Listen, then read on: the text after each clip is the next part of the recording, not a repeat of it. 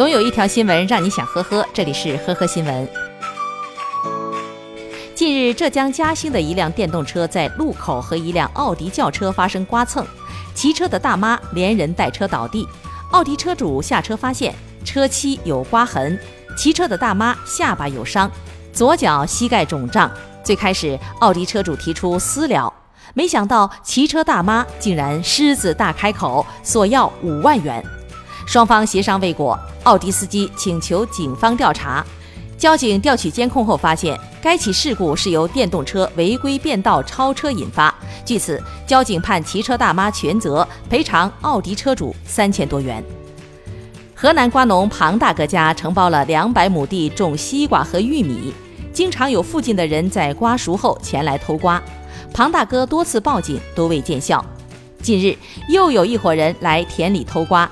其中两名女子被庞大哥当场控制，双方在拉扯中，女子膝盖擦破流血，并报了警。民警协调让庞大哥赔偿三百元医药费，这让他十分的委屈，哭诉道：“以后偷瓜都不敢拦了。”律师称，盗窃他人西瓜属违法行为，庞大哥属正当防卫，无需承担任何的民事赔偿。七月三十一号，河南灵宝市的一名女子在一个交叉路口简易红绿灯底座上跳舞，另一名女子在旁边录制低俗的视频，过往群众也拍摄转发，造成了恶劣的社会影响。据查。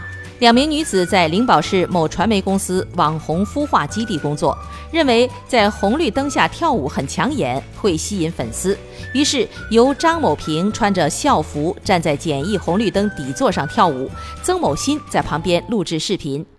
八月一号凌晨，两人因涉嫌寻衅滋事，被依法予以行政拘留七日的处罚。